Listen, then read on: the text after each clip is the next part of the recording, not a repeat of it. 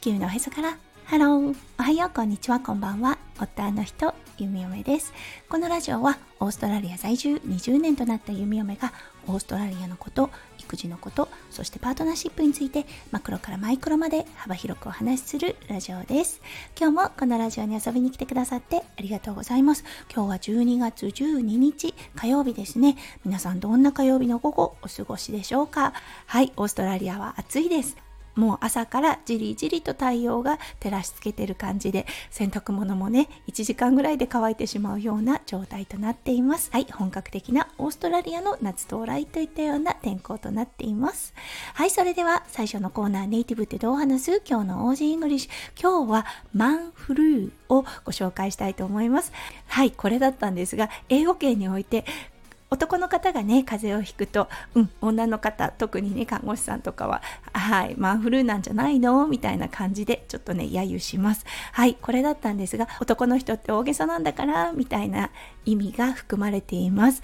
ちょっとした風でもすごく大げさな表現をするというような形でも、うん、オーストラリアにおいてもですね男性のちょっとね大げさなリアクションをはいあの揶揄するというような表現法となっていますはいということで今日はねマンフルーをご紹介させていただきましたはいそれでは今日のメインテーマに移りましょう今日のメインテーマはワイルドライフオーストラリアです。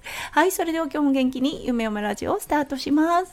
はい、昨日のことです。ふと庭を見た時に大きな大きな蛇がいました。はい。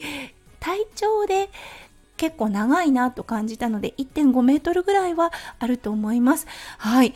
ダイヤモンドパイソンというねあのー毒を持っていないタイプのヘビなんですがすごくね、うん、あの存在感があるヘビとなりました。そうそしてねワイルドライフの方に電話をしてはいあのヘビを安全な場所に移動させてもらいたいななんて思ってたんですが怪我をしていない限り、うん、あのヘビを強制的にどこかに動かすということはしないと言っていたんですね。ああそうだよな。確かに、うん、あの自然であるもの。そうあのわざわざね場所を移動させるっていうことはそうあの蛇のストレスにも関わるし人間とね動物ですよね。どちらも地球上に住まわせてもらっている状態ということで。はい電話をした際のね返答がそうだったのであなるほど。確かに。と思いました、うん、そしてねヘビの胴体を見たところ結構大きくなっていました。なのでね昨日何かね撮ったんだろうなと思います、はい、そしてね怪我等はしてなかったので、うん、あの、ほっといたらどっかに行くわよ、と、そのね、電話対応の方がおっしゃってくれました。あ、そういうもんかな、なんて思って、うん、観察していたところ、午後のね、日が照る時間になった時ですよね、は、あの、もうどこかに行ってしまいました。あ、なるほど、当たってるんだ、なんて思ったんですが、あの、日陰に隠れていただけとのことだったんですよね。そう、あの、家にいました。家というかね、家の庭にいました、まだ。はい。一応ね、フェンス越しの奥の方に隠れていたので、はい、あの、ワンコたちがアタックするっていうことはないと思いますが、うん、ちょっとね、犬がいるので心配だなとも思います。ただね、ヘビって頭がいいようで、そう、快適だとね、そこに居座る習性があるそうです。ああ、快適って思わないといいなとは思うんですが、うん、風水的に言うとね、あの、家の庭に、蛇が現れるっていうことはねいいサインなんだそうです。なのでねあそっかわざわざね動かさなくてもいいのかななんても思います。はいただねものすごくやっぱり存在感があります。うんあのとにかくね心配なのがワンコたちが不意にねあの見つけてしまってそうあのやはり動くものをアタックします。そうなのでそれでね怪我なんかしないといいなとは思っています。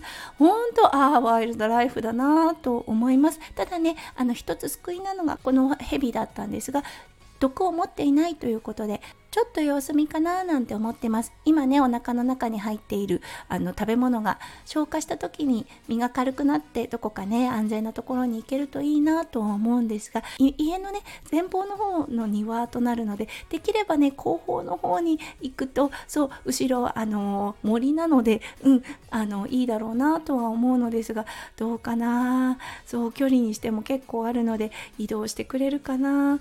っては思うのですがうんちょっとねあのしばらくは様子見をしようかなと思っています。